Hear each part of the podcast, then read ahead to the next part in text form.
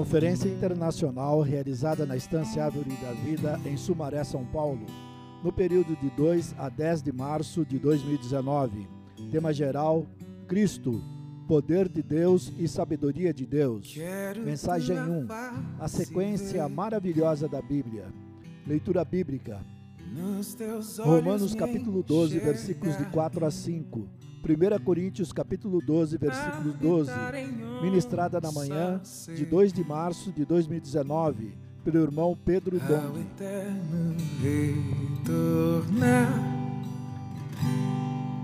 Não espero nada mais. Só contigo quero estar. Tão maravilhoso Aleluia por mais uma conferência. Certamente o Senhor irá falar conosco. Mais uma palavra profética, mais direção para próximos seis meses e com certeza o Senhor realizará a sua obra nesses seis meses por meio de nós. Nós chegamos a 1 Coríntios que é um livro que aparentemente trata de muitos problemas na igreja. Todavia, nós temos uma, um segredo de abrir o livro de primeira carta de Paulo aos Coríntios, que é por meio do livro de Romanos. Pasmem, Deus é sábio. Deus, Ele colocou na nossa Bíblia o livro de Romanos antes de 1 Coríntios. Aleluia! Só nosso Deus, soberano e sábio, Ele sabe fazer essas coisas. Porque o livro de 1 Coríntios foi escrito antes e Romanos depois. Mas a ordem, a sequência que está na nossa Bíblia é Romanos antes e depois a 1 Coríntios. No livro de Atos mostra essa sequência cronológica. Livro de Atos, capítulo 20, capítulo 18, versículo 24, mostra o início da terceira viagem de Paulo, começando por Éfeso. Nesse meio tempo, versículo 24, chegou a Éfeso um judeu natural de Alexandria, chamado Apolo, homem eloquente e poderoso nas Escrituras. E quando chega no capítulo 19, Versículo 1: Aconteceu que, estando Apolo em Corinto, Paulo, tendo passado pelas regiões mais altas, chegou a Éfeso e, achando ali alguns discípulos, perguntou-lhes: Recebestes porventura o Espírito Santo quando crestes?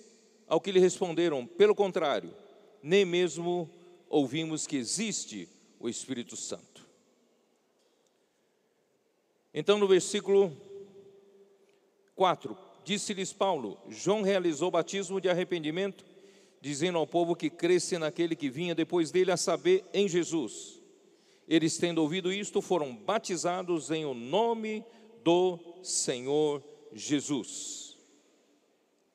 E versículo 8 diz: Durante três meses, Paulo refrequentou a sinagoga, onde havia, ou onde falava ousadamente, dissertando e persuadindo com respeito ao reino de Deus. Visto que alguns deles se mostravam imperdenidos e descrentes, falando mal do caminho diante da multidão, Paulo, apartando-se deles, separou os discípulos, passando a discorrer diariamente na escola de Tirano. Durou isto por espaço de dois anos, dando ensejo a que todos os habitantes da Ásia ouvissem a palavra do Senhor, tanto judeus como gregos. Isso mostra que Paulo permaneceu um bom tempo em Éfeso no início da sua terceira viagem. Três meses na sinagoga e dois anos na escola de Tirano. Mas no capítulo 20, quando ele passou por Mileto, ele disse que no capítulo 20, versículo 31, portanto vigiai, lembrando-vos que por três anos, noite e dia, não cessei de admoestar com lágrimas a cada um. Então esse versículo prova que Paulo ficou ao todo três anos em Éfeso. E no final da sua permanência em Éfeso, por volta do ano 59 depois de Cristo, claro. Paulo escreveu em Éfeso ainda a sua primeira epístola aos Coríntios. E a segunda Coríntios foi escrita quando Paulo partiu de Éfeso, foi até Macedônia, porque ele escreveu a primeira carta aos Coríntios e aguardava a volta do Tito, que Tito havia ido para entregar a carta. E como Tito, Tito se demorava, Paulo estava preocupado, queria saber que reação, com que reação o povo os santos de Corinto, de Corinto receberam a, a sua primeira carta. Ele não aguentou esperar em Éfeso, foi para Trode e acabou em Macedônia escrevendo a segunda carta aos Coríntios.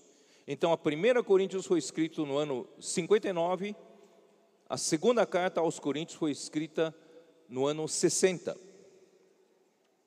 E de Macedônia, ele desceu em direção ao sul, foi para a Grécia, e na Grécia permaneceu em Corinto, e em Corinto ele escreveu a carta aos Romanos.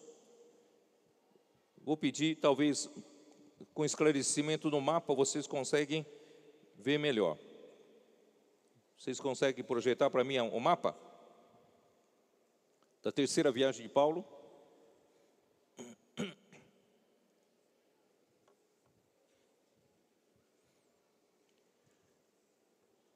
E lá,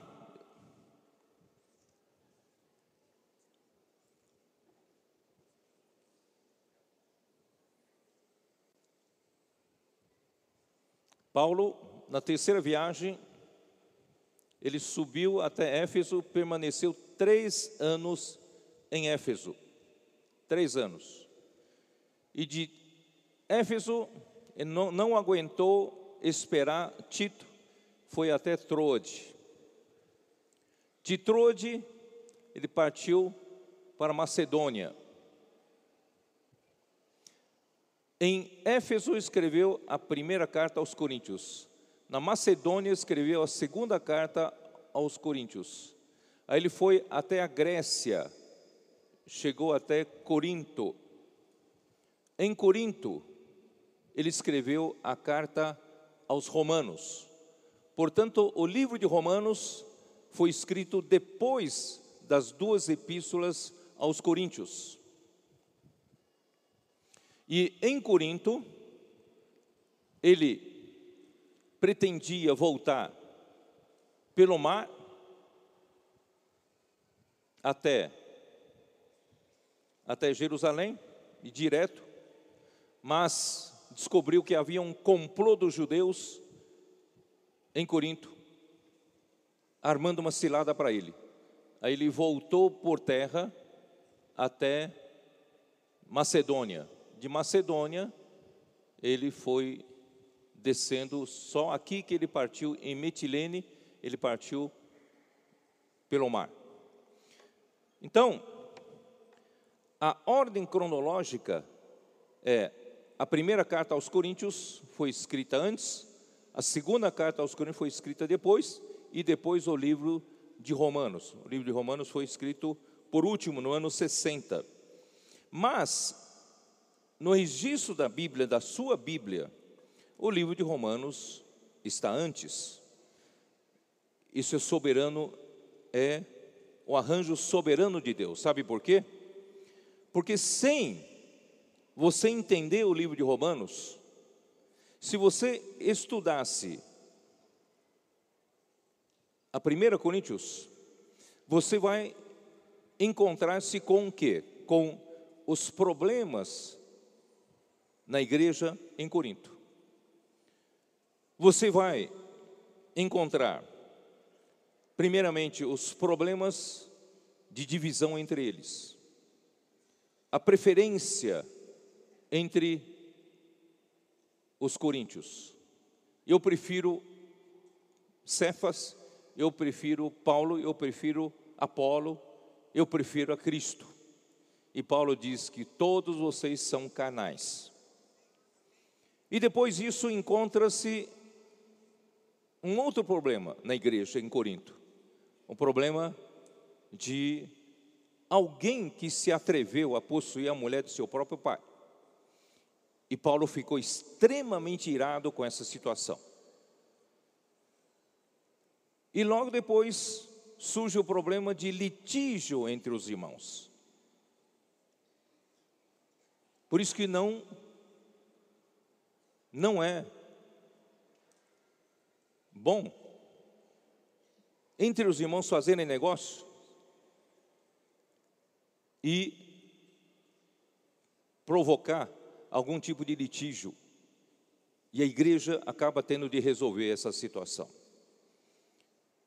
Então, são problemas que aconteciam na igreja em Corinto, e depois passa a falar sobre a questão de idolatria, ídolos, comida sacrificada aos ídolos, passa a falar do problema de sensualidade, da prostituição, problema do casamento, e assim por diante, e até chegar no problema de autoridade, no problema de uso dos dons espirituais na igreja. A confusão que isso traz quando é mal usado. Irmãos, se nós entrássemos a 1 Coríntios sem o livro de Romanos, nós vamos apenas estudar os problemas da igreja em Corinto. Mas eu preciso usar o livro de Romanos para que vocês possam entender como entrar corretamente para o livro de 1 Coríntios. O livro de Romanos nós estudamos que é um livro sobre o Evangelho de Deus, onde se abriu, escancarou o Evangelho de Deus para nós. E o Evangelho de Deus, irmãos, é uma pessoa, é o Filho de Deus, Jesus Cristo. Ele é o ponto-chave do plano da salvação de Deus para o homem. E esse plano é, é para a salvação completa do homem.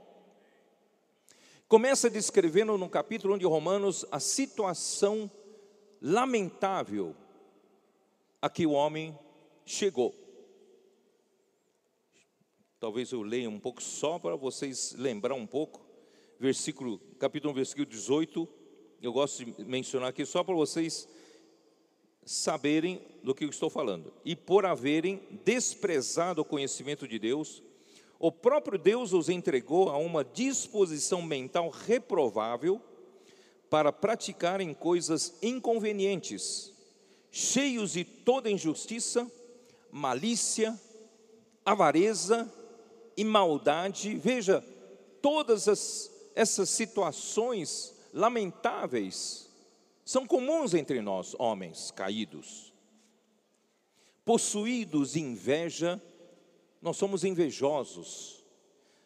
Homicídio, contenda, dolo e malignidade, sendo difamadores, caluniadores, aborrecidos de Deus, insolentes, soberbos, presunçosos, inventores de males, desobedientes aos pais, insensatos, pérfidos, sem afeição, com cruéis, sem afeição natural e sem misericórdia. Irmãos, a essa situação o homem caiu depois que foi enganado pela serpente no jardim do Éden, comendo do fruto da árvore do conhecimento do bem e do mal, que Deus disse para não comer, porque o dia em que comesse, o homem morreria. E Romanos 5,12, é isso, né? Romanos 5, 12 fala: Portanto, assim como por um só homem entrou o pecado no mundo, e pelo pecado a morte, assim também a morte passou a todos os homens, porque todos pecaram. Então, essa é a situação lamentável a que o homem chegou. Pecado, morte, e a morte reina entre os homens.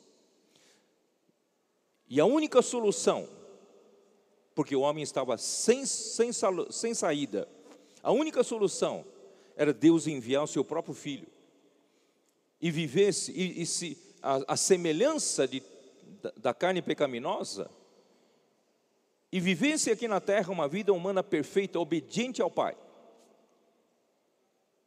e morresse na cruz por nós, e essa morte vicária seria aceita por Deus Pai como uma morte redentora por nós. E não só ele morreu, ele também ressuscitou, porque Deus Pai reconheceu que ele era o varão aprovado. Então a morte dele substituiu a nossa morte, porque sem derramamento de sangue não há perdão de pecados, não há remissão. E nós, graças a Deus, temos Cristo que morreu por nós. E esse Cristo foi ressuscitado por Deus como sinal de aprovação que Deus aprovou a vida humana de Jesus Cristo como uma vida perfeita. E ele foi alçado à direita de Deus, foi colocado à sua destra nas regiões celestiais acima de todo principado e poder e domínio e de todo nome que se possa referir-se. Ó Senhor Jesus, e assim, irmãos, todo aquele que crê no nome do Senhor foi justificado. E Paulo, sempre aqui em Romanos, fala, enquanto ele fala para os gentios, ele dá uma pitada para os judeus. Porque os judeus, depois que receberam a lei, sendo um povo do Antigo Testamento, um povo de Deus, e Deus deu a lei para eles, não para os gentios. E o povo judeu achava que Deus deu a lei para eles tentarem guardar a lei. E se eles conseguissem guardar a lei, eles seriam justificados pelas obras da lei. Mas Paulo, ele afirma que nenhum homem é justificado pelas obras da lei. Ninguém é capaz de cumprir toda a lei. A justificação só vem pela justiça de Deus. E a justiça de Deus é a única justiça, irmãos, perfeita, infalível. E a justiça de Deus vem pela fé. Pela fé em Cristo Jesus. Não vem pelas obras. Não vem porque você é bonzinho, você fez alguma coisa boa para Deus. A justiça de Deus vem se você crê em Jesus se você crê no seu coração que Deus o ressuscitou dentre os mortos, se você confessa com a sua boca que Jesus Cristo é o Senhor, você é salvo. A Bíblia diz: será salvo todo aquele que invocar o nome do Senhor. Nós não somos melhores que os outros, mas nós cremos em Jesus Cristo, cremos na obra redentora de Cristo Irmãos, Deus nos justificou. Jesus pagou todo o preço por nós. Por meio da justiça de, de Cristo, nós tivemos nossos pecados perdoados. Todo obstáculo que havia entre nós e Deus, e toda ira de Deus foi aplacada pelo sangue derramado por Jesus na cruz. Hoje, irmãos, não há mais inimizade entre nós e Deus, há, portanto, paz entre nós e Deus. Fomos justificados e fomos também reconciliados. Aleluia! E uma vez justificados, reconciliados, irmão, nós podemos ter acesso a Deus. Você e eu, nessa reunião, você pode ver a Deus. Não há mais nada entre você e Deus, não há mais barreira nenhuma, porque Cristo tirou todas as barreiras.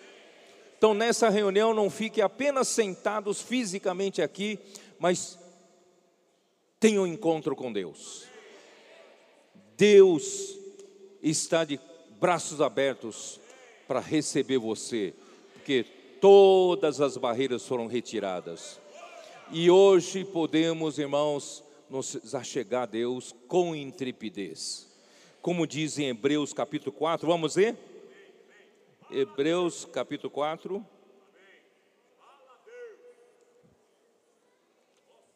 Hebreus 4, versículo 16.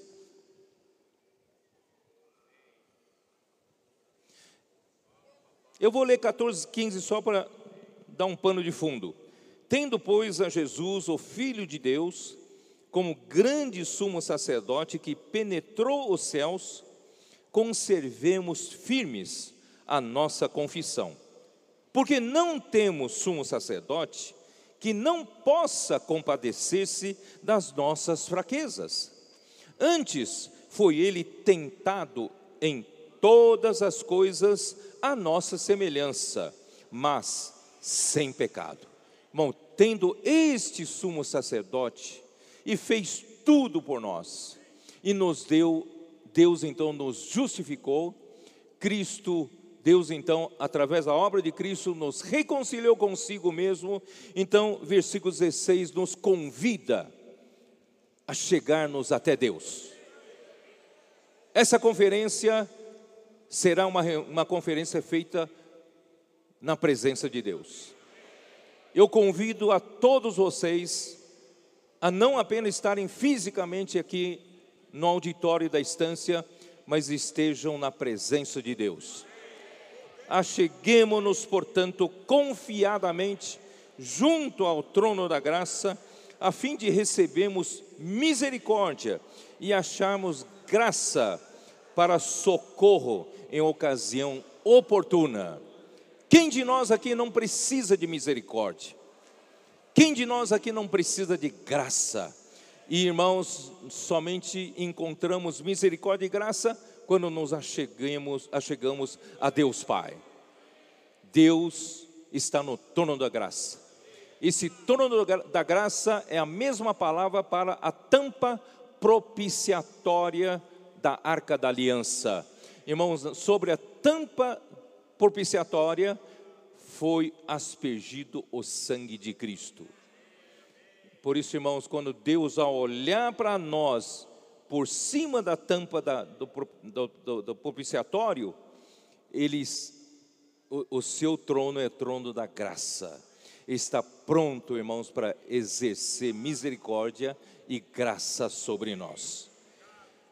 A partir de então, não temos mais desculpas nós devemos viver na presença de Deus. Aleluia, aleluia, véu rasgado já passei, glória daqui na eternal. Aleluia, aleluia, hoje vivo na presença do meu rei. O véu rasgado, eu já passei. Eu hoje vivo no Santo dos Santos, vivo diante do trono da graça, na tampa propiciatória, para receber misericórdia e graça. A partir deste momento, eu vou prosseguir na salvação completa de Deus. Até então, eu fui justificado, reconciliado, eu nasci de novo, eu me tornei um filho de Deus. Primeiro, uh, João capítulo 1, versículo 12. Não, é isso? Como fala João capítulo 1, versículo 12? Mas a todos quantos o receberam, deu-lhes o poder de serem feitos filhos de Deus, a saber, aos que creem no seu nome. Se você creu no nome de Jesus, você recebeu a Jesus. E a todo aquele que recebeu a Jesus, Deus deu o poder de fazer você um filho de Deus. Nós então nascemos de novo, capítulo 3 de João, versículo 3. A isto respondeu Jesus: Em verdade, em verdade te digo: se alguém não nascer de novo, não pode ver o reino de Deus. Versículo 5: Respondeu Jesus: Em verdade te digo: quem não nascer da água e do espírito, não pode entrar no reino de Deus. O que é nascido da carne é carne, e o que é nascido do espírito é espírito. Não te admires eu te, eu te dizer, importa-vos nascer de novo. Então, irmãos, nós nascemos de novo. Quem aqui nasceu de novo? Você é um filho de Deus você possui a vida de Deus. Deus entrou em você com a sua vida e natureza. A partir desse momento, Deus quer operar um grande milagre do universo na sua vida. Não apenas com a morte e ressurreição de Cristo, Deus tirou você daquela miséria e colocou você na presença de Deus. A partir do momento que você entra novamente, tem acesso novamente à árvore da vida, Deus quer salvar você por completo. Isto é, a sua alma precisa de salvação. Porque a sua alma ainda está contaminada com, com tantos elementos de pecado, tantos elementos da queda do homem. A nossa alma ainda é uma alma muito afetada com inveja, malignidade, malícia, não é mesmo? Tantas coisas que eu descrevi em, em Romanos 1,18. Está na hora, irmãos, de Deus nos transformar. Está na hora de Deus nos salvar. Essa alma mesquinha, essa alma problemática, com essa alma, irmãos, é difícil a gente viver a vida da igreja. Deus quer nos salvar. Pelo processo de santificação e pelo processo de glorificação. Deus quer nos salvar por completo. A nossa alma precisa de santificação. E que é a santificação? Que é a santificação?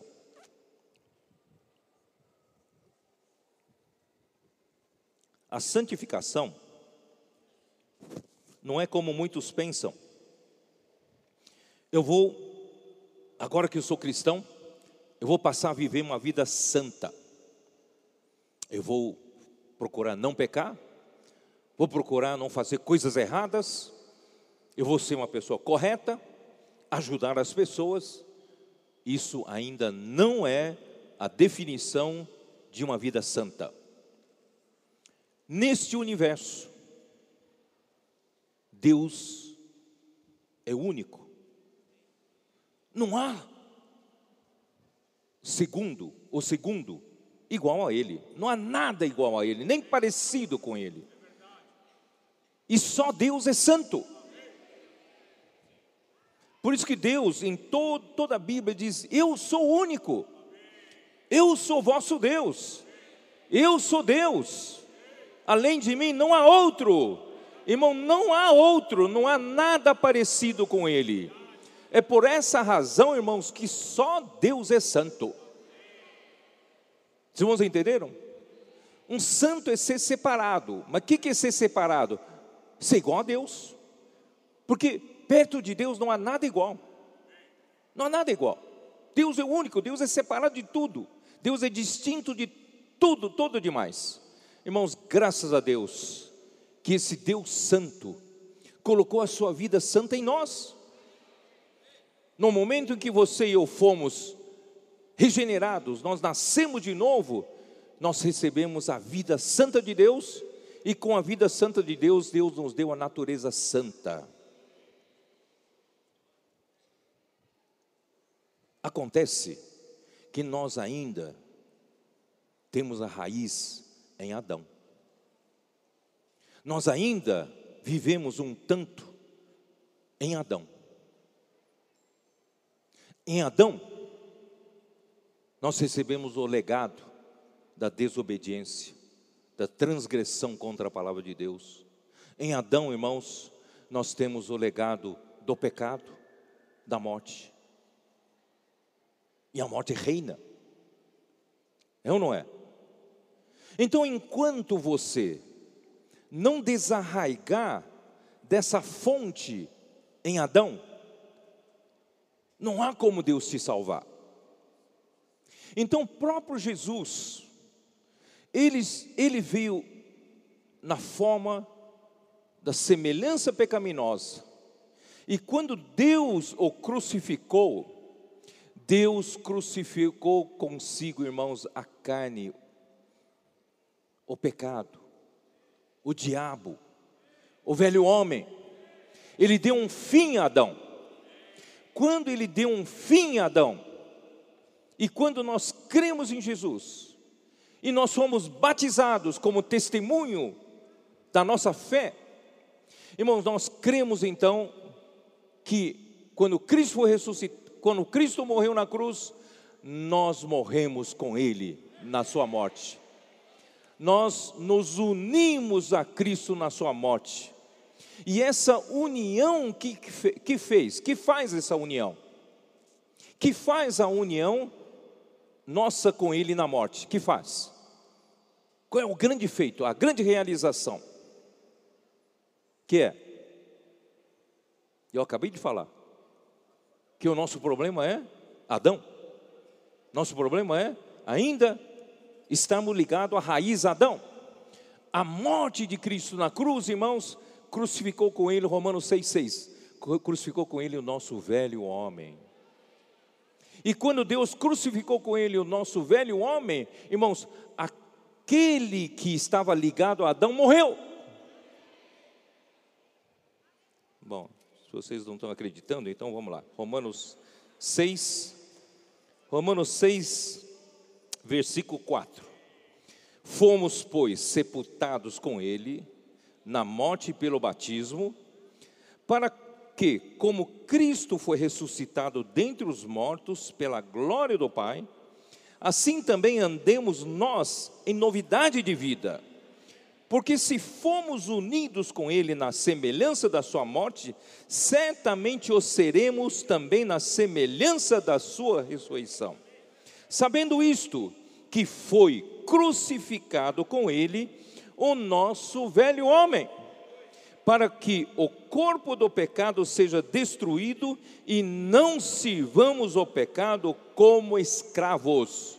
Irmãos, nós não tínhamos outra alternativa como estávamos ligados ao velho homem, como estávamos ligados a Adão, que era o nosso legado, irmão, nós servimos, servíamos o pecado como escravos. Paulo fala em Romanos 7, o bem que prefiro, não consigo fazer, mas o mal que eu não quero fazer, esse sim eu faço, desventurado homem que sou, porque eu sou escravo do pecado. Mas Deus rompeu esses grilhões através da morte de Cristo e através do nosso batismo, que é a realidade de, da nossa fé, de que a morte de Cristo, irmãos, terminou com o velho homem, terminou com a nossa ligação com Adão. Irmãos, eu me libertei dessa escravidão. Para quê? Para me unir a Cristo. Não é isso que está escrito no versículo 5: Porque se fomos unidos com ele na semelhança da sua morte, seremos certamente ser, ou seremos também na semelhança da sua ressurreição. Uma vez que na sua morte foi crucificado com ele o nosso velho homem, então o nosso velho marido que nos escravizava para o pecado morreu. E agora, Romanos 7, estou falando já do Romanos 7 começo, e eu posso me casar com outro. Que está no capítulo 7, versículo, vou ler o versículo 3 e 4. De sorte que será considerada adúltera se vivendo ainda o marido unir-se com outro homem. Porém, se morrer o marido, estará livre da lei e não será adúltera se contrair novas núpcias. Assim, meus irmãos, também vós morrestes relativamente à lei por meio do corpo de Cristo, para pertencerdes a outro, a saber, aquele que ressuscitou dentre os mortos, a fim de que frutifiquemos para Deus. Não mais estamos vivendo como escravos do pecado, porque Deus fez Cristo morrer na cruz, nos desarraigou dessa fonte e nos colocou em Cristo, nos fez casar, casar-nos com outro, que é Jesus Cristo. Agora, a sua raiz não deve ser mais Adão, a sua raiz deve ser Cristo. Aí vem o Romanos 11, embora esse Romanos 11 parece falar dos judeus, mas eu quero aplicar a nós versículo 17: Se, porém, alguns dos ramos foram quebrados, e tu, sendo oliveira brava, foste enxertado em meio deles, e te tornaste participante da raiz e da seiva da oliveira. Irmãos, como Deus consegue mudar a minha alma mesquinha, problemática, defeituosa, como Deus consegue mudar a sua é colocando-nos, irmãos, na raiz certa. E essa raiz é a raiz santa. Por que é santa? Porque é de Deus. E quanto mais você estiver ligado a essa raiz santa, mais você vai receber a seiva santa. Isto é, a vida santa de Deus vai entrar cada vez mais em você e a natureza santa de Deus vai permear o seu ser. Você receberá, em você se efetuará o processo de santificação. E o processo de santificação, irmãos, é um processo metabólico. Pouco a pouco estão entrando os elementos de Deus por meio dessa raiz santa em você, por meio de você invocar o Senhor, por meio de você viver a vida da igreja, por meio de você receber da seiva santa através da leitura da Bíblia, através da leitura do alimento diário, através da leitura dos livros, através da comunhão com as pessoas, através de você pregar o evangelho, através de você cuidar dos irmãos, através de você servir a igreja, irmãos, essa raiz santa está suprindo você com a seiva santa continuamente. E essa seiva santa entrando em você, com os elementos de Deus em você, os seus elementos velhos do velho homem começarão a sair, substituídos pelo elemento novo de Deus. Esse é o processo de santificação. Irmãos, acredite, se você está fazendo isso, está acontecendo com você. Não diga assim, já estou tantos anos na vida da igreja, mas eu não vejo muita mudança. Acredite, se você estiver recebendo da raiz santa, a seiva santa, essa transformação está ocorrendo em você.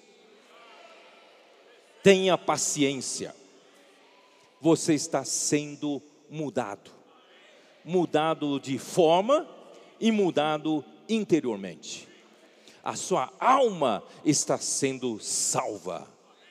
Aquela alma que é cheia de impaciência, cheio de irritação, cheio de crítica aos outros, contenda. Você era uma pessoa iracunda, você era uma pessoa difícil de se conviver, mas esses elementos estão saindo. E os elementos de Deus estão entrando. É isso que Deus quer fazer. Está fazendo. E quanto mais Deus entra em você, quanto mais elementos de Deus entra em você, quanto mais você está cheio de Deus em você, mais glorificado você será. Porque que é a definição da glória? A definição da glória, irmãos, é Deus revelado. Quando Deus é revelado, quando o seu ser é revelado, quando sua essência é revelada, quando sua presença é revelada, irmãos, é a glória. E Deus quer encher você de Deus, encher você dos elementos santos de Deus. Vai chegar um dia, irmãos, que nós vamos crescer, crescer, crescer. Quando estivermos tão, tão cheio de Deus, irmãos, pelo menos um grupo de vencedores coletivos quando esse grupo de vencedores coletivos se revelar para o mundo, a glória do Filho de Deus será revelada. Romanos 8, quando a glória do Filho de Deus for revelada, irmãos, essa glória do Filho de Deus, trabalhada em você e em mim, libertará a criação do cativeiro da escravidão aquele pernilongo, pernilongo que fica zumbindo no seu ouvido à noite, fica sugando o seu sangue, transmitindo dengue. Você ocupa, irmão Dom já disse, não ocupa, culpe você mesmo, porque você ainda não chegou ao ponto de, da glorificação. Porque toda a criação a um só tempo geme, aguardam a revelação do Filho de Deus. Então é você que está atrasando esse processo. Por isso, irmãos, cabe a nós hoje buscarmos a santificação e a glorificação. Como? Vamos entrar em Romanos 8, aqui, Romanos 8. Senhor Jesus. Vocês vão entender depois a 1 Coríntios, tá? Romanos 8. Ah, tem uma coisa que não posso deixar de falar, que o Ezra gosta de falar que é sobre a lei do espírito da vida. Irmão, quando você qual é, o, qual é o segredo? Porque no dia a dia, embora Cristo tenha na cruz desarraigado você do velho Adão, mas na prática, no dia a dia, você muitas vezes ainda está vivendo na carne, não é verdade? Como eu me libertar da carne? e poder viver mais na realidade do Espírito, na realidade de estar ligado em Cristo, de receber elementos santos de Deus. Como é que eu faço? Irmão, sabe qual é o segredo? A chave está na sua mente. A mente comanda o corpo. A mente comanda o corpo. Se eu disser para você, Pense agora, a sua mente informe o seu corpo que está calor esse, esse lugar, onde você está sentado. E está muito calor.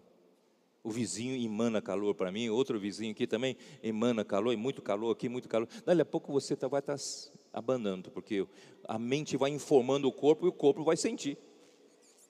Eu se disser para você, está frio, está vendo, chegando um, uma, uma pequena friagem aí, ó. Está esfrio, está frio. Está vendo uma, uma, uma correnteza de ar aí? Está frio. Dali a pouco você vai sentir frio, porque a sua mente comanda o seu corpo. Nós agora, junto com alguns irmãos, fizemos uma viagem para o Oriente.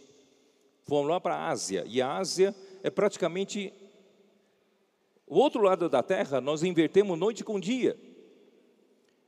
Ah, para esses irmãos que não viajam tanto como nós, vencer o fuso horário, eles chegam lá, seis horas da tarde, eles vão pensar, puxa, seis horas da manhã no Brasil. e o corpo não consegue se acostumar. Chega meia-noite, 10 horas da noite é para dormir, ele pensa, na, é, 10, são 10 horas da manhã no Brasil, eu não consigo dormir. Aí quando começam, mal começam a acostumar, e voltam para o Brasil. E quando chegam no Brasil, vários deles escreveram, de duas horas da manhã, estou acordado aqui, não consigo dormir. Eu falei para eles o seguinte: a mente comanda o corpo. Quando vocês viajam muito, passam por muitos fusos horários, não façam a bobagem de informar, a sua mente informar o seu corpo do horário antigo. Informe o corpo do horário local. Seus irmãos entendem o que eu quero dizer.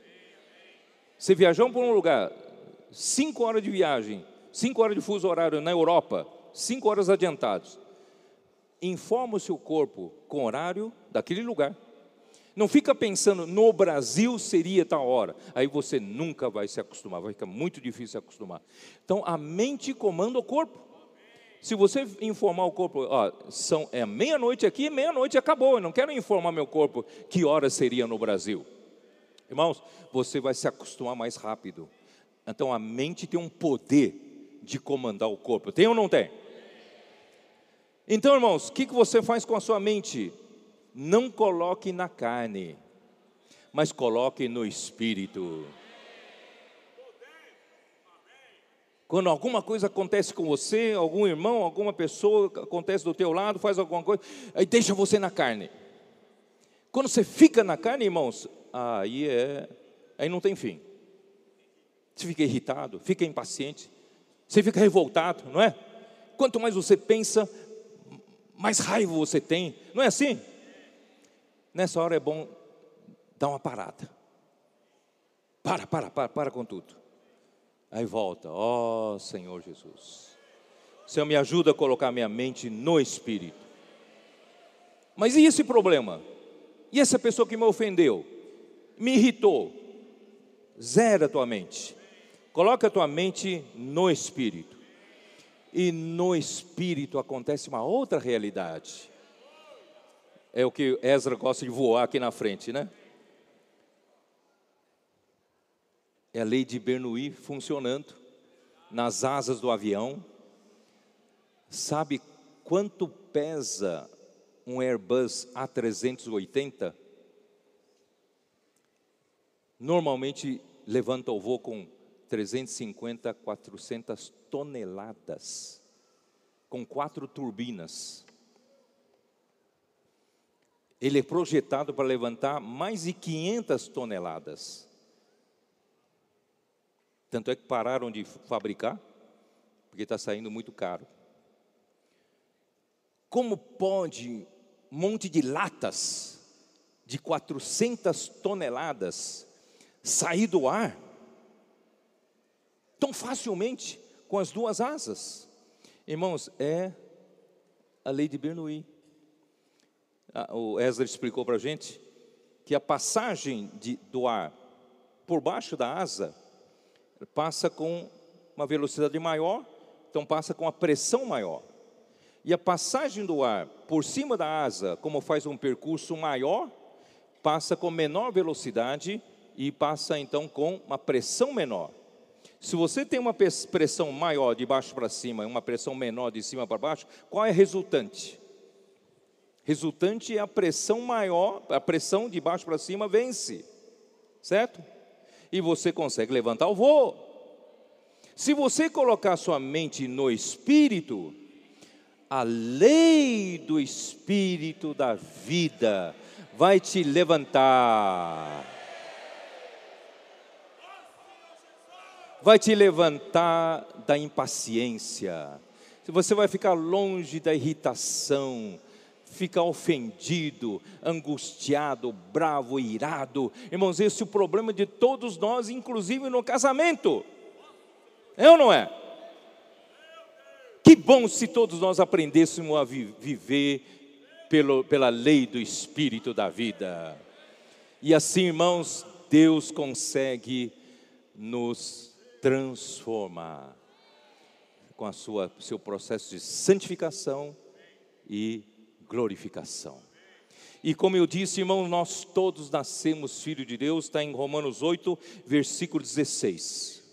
O próprio Espírito testifica com o nosso espírito que somos filhos de Deus.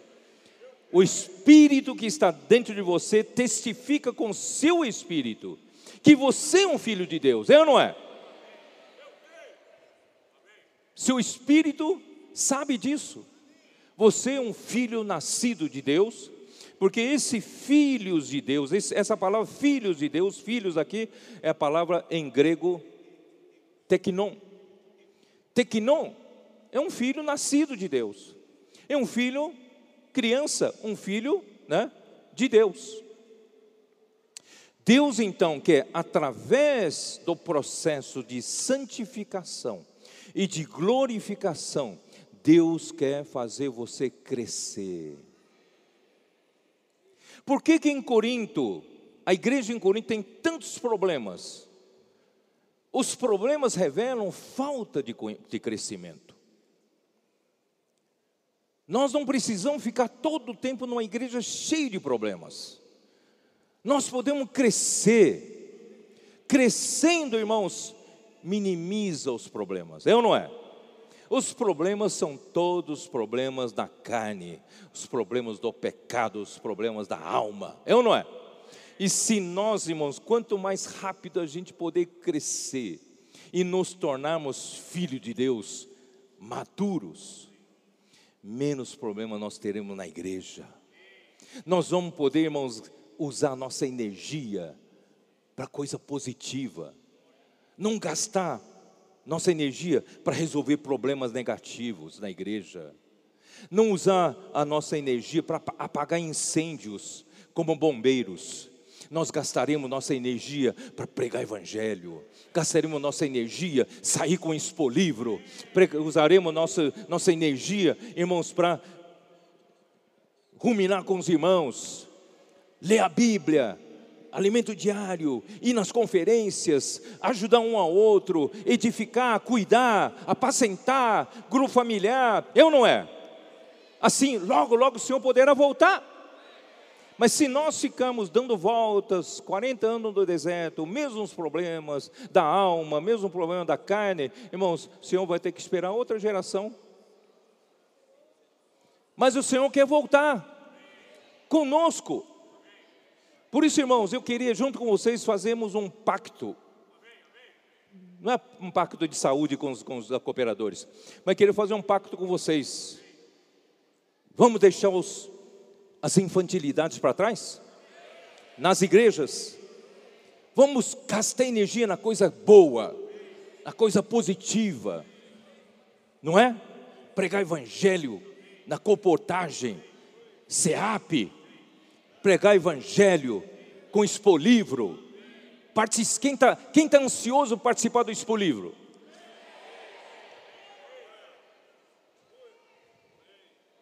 Hoje à noite vocês vão ver o expolivro aqui. Já está pronto. Nós vamos expor aqui na frente hoje à noite.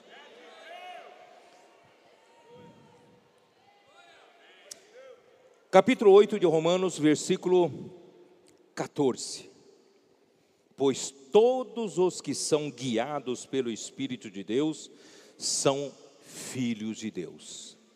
Esses filhos de Deus, essa palavra filho de Deus em grego, são filhos ruiós. Ruiós indica filhos crescidos, filhos adultos. Então, irmãos, vamos deixar de ser crianças, sempre tomando leite, sempre ainda em volta com as nossas infantilidades, inveja, contenda, disputa de posição. Tem ou não tem disputa de posição? Quem é mais velho, quem é mais novo, quem é primeiro, quem é o segundo? Irmãos, deixa isso para lá, isso é coisa de crianças. Vamos aprender a ser guiados pelo Espírito aqueles que são guiados pelo Espírito de Deus são filhos adultos de Deus, filhos ruiós de Deus. Amém? Chega de problemas. Quando entramos em 1 Coríntios, irmãos, vamos entrar com outro ângulo. Vamos ver aqueles problemas como um aperfeiçoamento do Senhor para nós, em como, quando levantarmos igrejas novas, nas cidades novas que nós vamos plantar igreja, eles ainda são, serão infantis. Quando surgirem aqueles problemas, nós estaremos prontos para lidar com esses problemas ou não? Então, encare a 1 Coríntios como aperfeiçoamento aos líderes. E você é um líder. Para igrejas novas, todos nós vamos ajudar.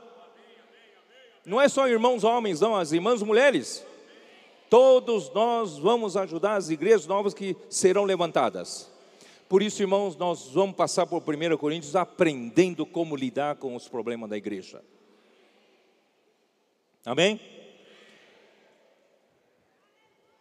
Mas não basta ser filho tecnon, criança, depois virá um filho adulto, ruiós. Aqui tem mais um, uma etapa, mais um nível a alcançar. Versículo 17. Ora, se somos filhos, somos também herdeiros, herdeiros de Deus e co-herdeiros com Cristo. Se com Ele sofremos, também com Ele seremos glorificados. Irmão, veja bem, nós já saímos de infantilidade, filho tecnon, agora já somos, espero, né? Já somos filhos ruiós, filho adulto. Eu já não fico brigando como era quando eu era criança na igreja. Agora eu uso minha energia para coisa positiva. É harmonia com os irmãos, não é isso? Sustentando um ao outro, orando uns pelos outros. Mas irmãos, eu preciso também ser um, um herdeiro, um filho herdeiro. O que é ser um filho herdeiro? Um filho herdeiro, ele se preocupa com os negócios do pai. Eu posso ter um filho que não se, não se preocupa com o negócio do seu pai. Ele já é adulto, mas não se interessa pelo negócio do seu pai. Então ele não pode herdar o negócio do seu pai, é ou não é? Se ele não se interessa, ele não pode herdar.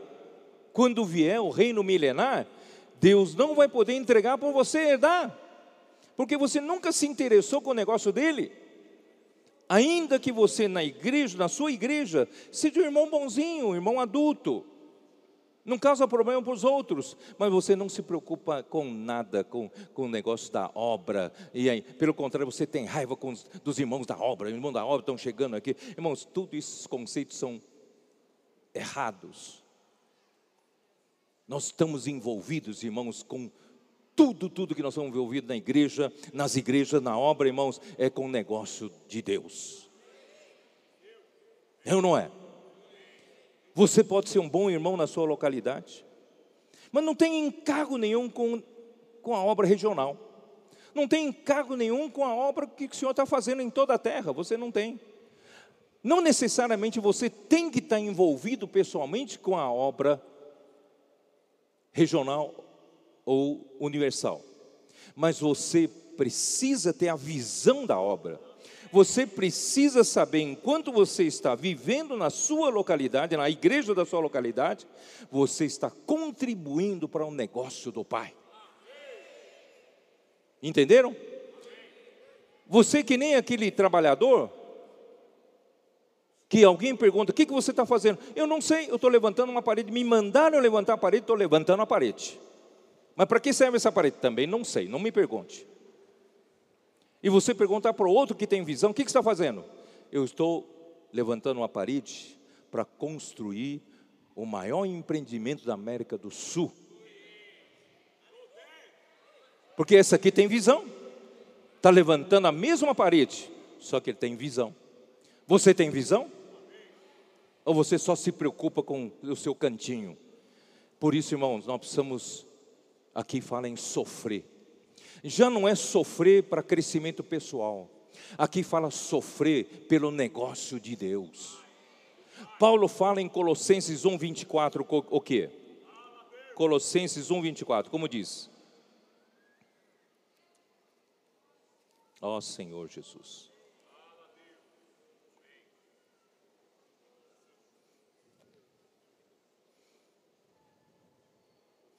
Agora me regozijo nos meus sofrimentos por vós. Alguém se alegra no sofrimento? Paulo se regozijava nos seus sofrimentos pelos colossenses. E preencho o que resta das aflições de Cristo na minha carne a favor do meu crescimento. Não. Aqui fala, é a favor do seu corpo, que é a igreja. Paulo tinha visão do negócio do Pai. Você e eu precisamos ter a visão dos negócios do Pai. Não só sofrer para o seu próprio crescimento, é necessário. Romanos 5, versículo 2 fala que a tribulação produz perseverança. Essa tribulação é para o seu crescimento pessoal. Mas além do, da tribulação para o crescimento pessoal, você precisa experimentar a tribulação para a favor do corpo de Cristo, a favor da obra, a favor da igreja. Irmãos, Paulo tinha essa visão, por isso ele pode ser um herdeiro de Deus. Você quer ser herdeiro de Deus? Você quer ganhar o galardão de um dia reinar com Cristo mil anos? Mil anos? Irmão, você precisa se preocupar com o negócio do Pai, se preocupar com o negócio do Senhor. Amém? Então, qual é o negócio do Senhor? Eu já vou para Apocalipse 12. Vamos abrir Apocalipse, a Bíblia em Apocalipse 12. Não foi em vão que o Senhor revelou essa visão para o irmão Donk. Não que essa, essa visão não tinha sido revelada do Senhor através de outro servo de Deus, seja o Atmanico, o Witness mas irmãos, o irmão Dong aplicou a nós. E essa visão não é para se jogar fora. Essa visão de Apocalipse 2, 12, irmãos, vai nortear-nos até a volta do Senhor. A visão de Apocalipse 12 é a nossa meta, é a nossa missão que recebemos diante de Deus. Qual é a missão? Já falei várias vezes, capítulo 12, versículo 1: Viu-se grande sinal no céu, a saber, uma mulher vestida do sol, com a lua debaixo dos pés, e uma coroa de doze estrelas na cabeça, que achando-se grávida, grita com as dores de parto, sofrendo tormentos para dar à luz. Essa mulher representa a totalidade do povo de Deus, sabia?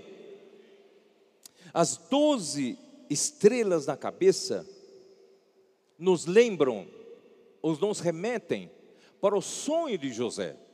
Vocês se lembram que José contou seu sonho aos seus irmãos, a seu pai a sua mãe? Que os seus onze irmãos, que seriam onze estrelas, se estavam prostrando-se a ele. Então, com isso quer dizer que, juntamente com José, eles eram doze estrelas. Então, essas doze estrelas representam os patriarcas. Os patriarcas. E a lua debaixo dos pés é o povo de Israel, o povo de Deus do Antigo Testamento, na era da noite, no tempo da lua. Por quê? Por que noite? Porque o, o sol ainda não tinha aparecido, não era o dia. E o sol apareceu quando? Capítulo 1 de de Lucas, versículo 78, que diz: Graças à entranhável misericórdia de nosso Deus, pela qual nos visitará o sol nascente das alturas. Ele falou né? O Zacarias falou, profetizou com relação a Jesus, que ele visitará o homem, ele como sol nascente das alturas visitará o homem. Quando chegou no Novo Testamento, o sol apareceu. Esse sol é Jesus.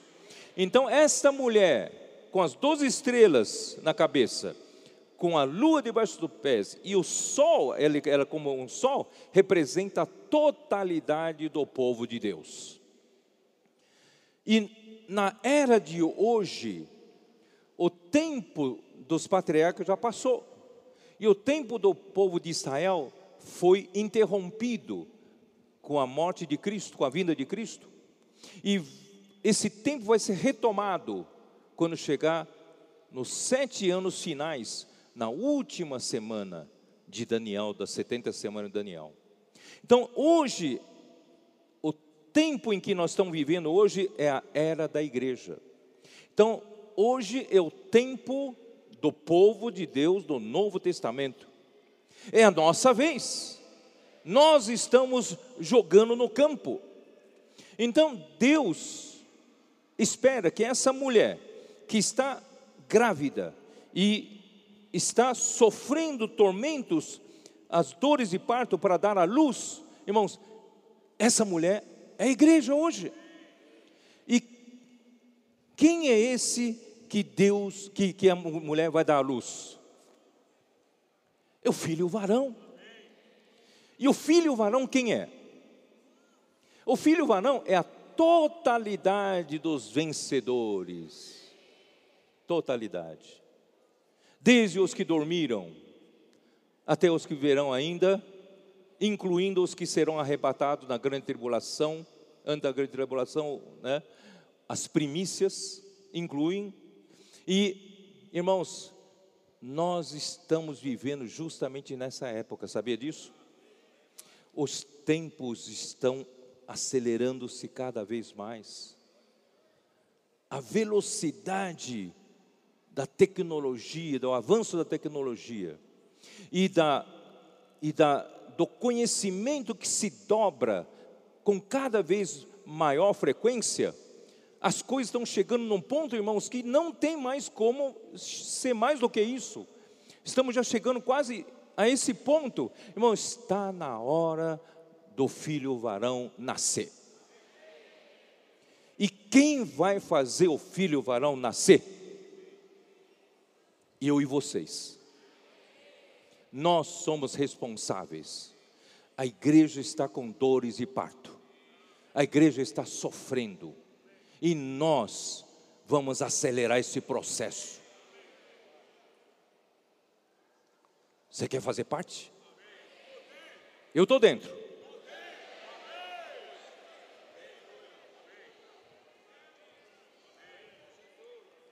Viu-se também outro sinal no céu Eis um dragão grande vermelho com sete cabeças de dez chifres, e nas cabeças dez, sete diademas.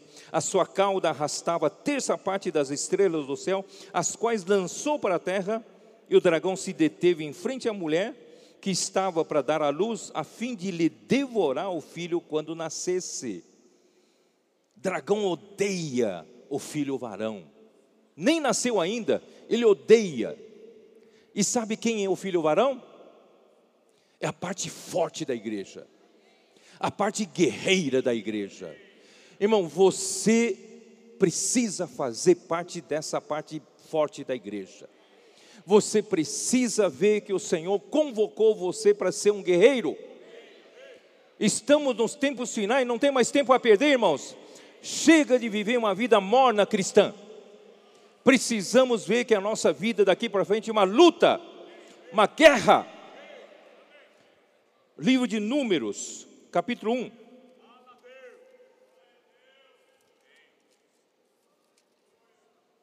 Capítulo 1. Versículo 2 e 3. Levantai o censo de toda a congregação dos filhos de Israel, segundo as suas famílias, segundo a casa de seus pais, contando todos os homens nominalmente cabeça por cabeça, não deixe escapar ninguém. da idade de 20 anos para cima, todos os capazes de sair à guerra em Israel, a esses contareis segundo os seus exércitos, tu e Arão. Se Deus mandasse contar hoje, você seria contado? Lá em São Paulo, lá em São Paulo eu falei para um grupo de jovens. Não se julguem tão jovens, tão tenros, que vocês ainda precisam de muito cuidado dos, né, dos outros e vocês não conseguem fazer nada. Irmãos, é mentira. Quem tem mais de 20 anos já pode sair à guerra. Não deixe esse conceito de que você é fraco. Você não é galinha da Angola. Estou fraco, estou fraco, estou fraco, estou fraco. Você tem a lei do espírito da vida. Daqui para frente, fale para você mesmo: estou forte, estou forte, estou forte, estou forte. E eu quero ser contado, contado entre esses que saem para a guerra. Eu quero ser o filho varão. Eu quero ser a parte que, que o dragão odeia. E eu quero é agradar o Senhor. Está disposto?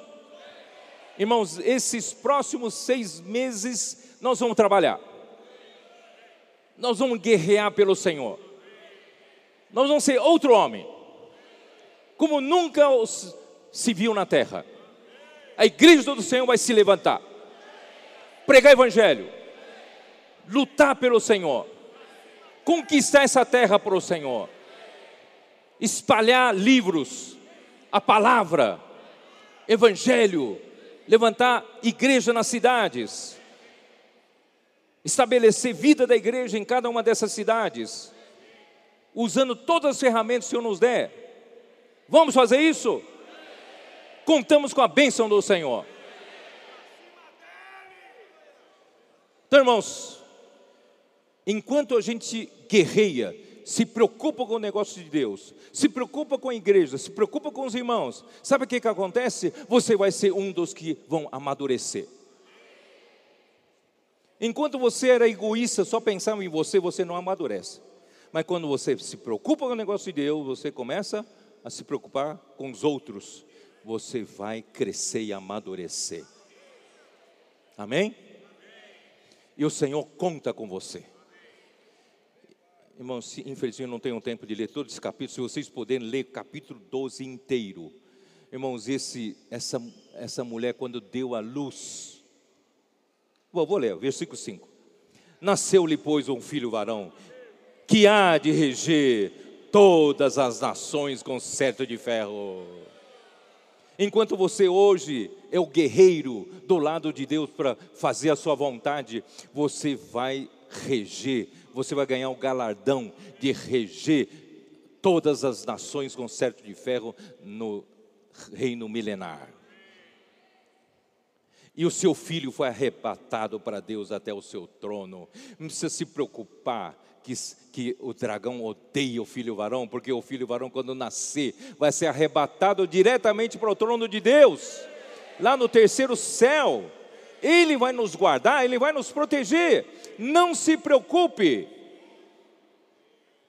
Ah, vou receber muito ataque do inimigo. Não se preocupa com isso. Deus te guarda. Deus proteja os seus. A mulher, porém, fugiu para o deserto, onde lhe havia Deus preparado lugar para, ne, para que nele a sustentem durante 1260 dias, três anos e meio. Esse lugar, irmãos, mais para frente, esse lugar versículo 14: E foram dadas à mulher as duas asas da grande águia, para que voasse até o deserto, ao seu lugar, aí onde é sustentada durante um tempo, tempos e metade de um tempo, fora da vista da serpente. Esse lugar, irmãos, segundo a visão que o Senhor deu para o irmão Dong, é América do Sul. Nós estamos longe da vista do dragão. Aqui, irmãos, nós ainda temos liberdade de pregar evangelho. Aqui ainda não nos proibiram ler a Bíblia. Ainda podemos circular com expolivro. As igrejas ainda podem reunir livremente. Está aqui, ó. Esse lugar aqui, ó. Vamos aproveitar. Nós estamos nesse lugar aqui, ó. Olha essa águia aqui, ó, com as duas patas pousando como um avião ali, ó, pousando na pista. Irmãos, aqui, ó, tá vendo? A águia pousando na América do Sul. E o dragão está aqui, ó, querendo devorar o continente africano, representando todo filho varão. E nós estaremos aqui preparando o deserto para receber os filhos de Deus que por, porventura né, não foram arrebatados, mas terão que sobreviver aqui, eles terão que ter condições de sobreviver, nós vamos preparar para ele lugar. Quem se compromete a preparar lugar para eles? Vamos sair da nossa comodidade, sair da nossa, nossos, nossa zona de conforto, vamos servir ao Senhor, pregando Evangelho, levantando igrejas de, em cada cidade. Vamos fazê-lo?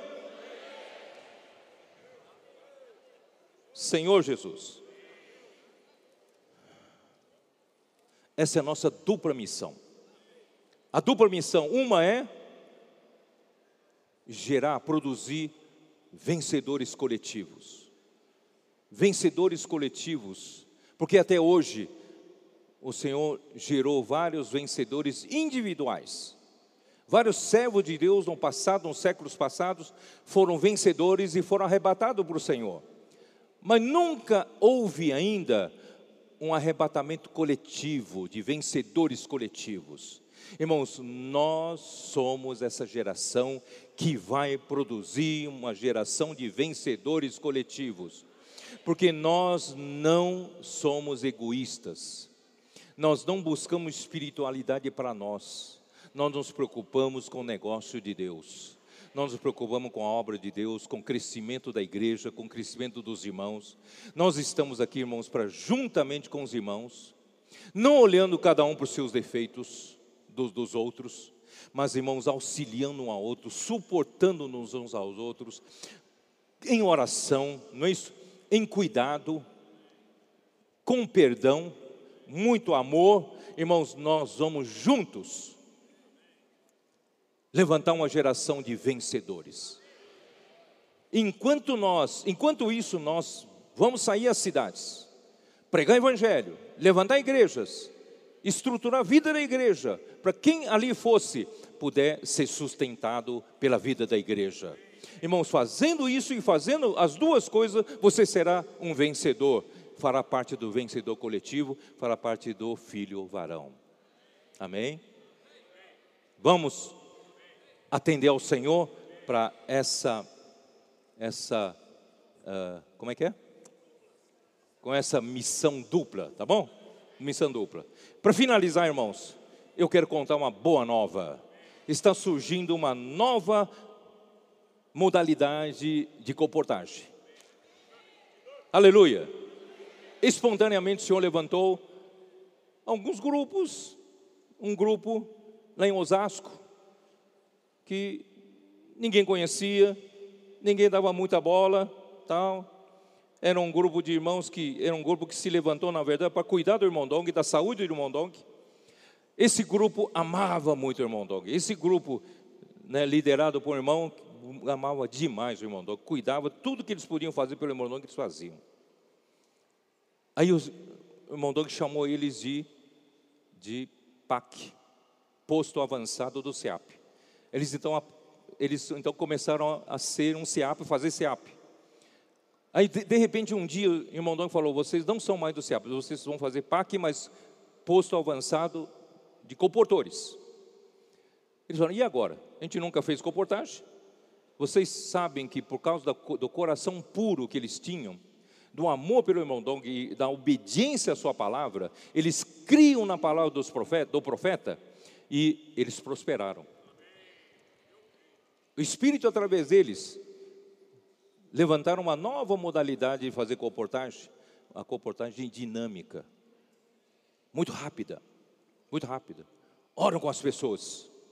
Irmão, nessas orações rápidas tem acontecido tantos milagres, milagres. Eles contataram a moça, falaram assim: ah, você, nós queremos orar com, com você, por você. Você tem algum pedido de oração? Mas se não quiser, não precisa falar. Guarda no seu coração. Ela falou: Tá bom, eu não vou falar, mas está aqui no meu coração. Aí eles oraram e a moça foi embora. No dia seguinte voltou e disse o seguinte: O meu marido saiu de casa por vários dias. No momento que vocês oraram por mim, eu voltei para casa, ele voltou e se reconciliou comigo. Coisas desse tipo estão acontecendo. E essa, esse tipo de comportamento dinâmica, irmãos, está semeando muitos livros, mas muitos livros, vocês não imaginam. Então, irmãos, eu estava aqui conversando com os irmãos, se, e já tem, isso já influenciou Foz do Iguaçu, influenciou Cambé, influenciou Maranhão, influenciou Vitória da Conquista, influenciou Minas Gerais, Rio de Janeiro, né, uh, Lorena, vários lugares já, já estão, já estão, já ativaram um botão. Irmãos, a coisa está pegando fogo. Eu estou apresentando para você porque porventura você quiser participar, você vai ver que é uma loucura. Irmãos, o Senhor está usando essa forma para semear muitos livros. Nós vamos encher esse continente de livros, esse continente da palavra do Senhor. Essa palavra vai frutificar, vai ganhar muitas pessoas. Amém? E eu vou falar do Expo à noite. Espero que o Senhor nos abençoe nessa conferência. A gente possa, irmão, daqui para frente ter uma outra cabeça, outra postura. Agora tem uma postura de guerreiro, de pessoas que, que são herdeiros, filhos herdeiros, preocupadas, pessoas preocupadas com o negócio do Pai, com o avanço da obra, com a pregação do Evangelho, com a, a dupla missão que o Senhor nos deu. Irmãos, o Senhor vai abençoar muito a sua vida. O Senhor vai abençoar muito as igrejas.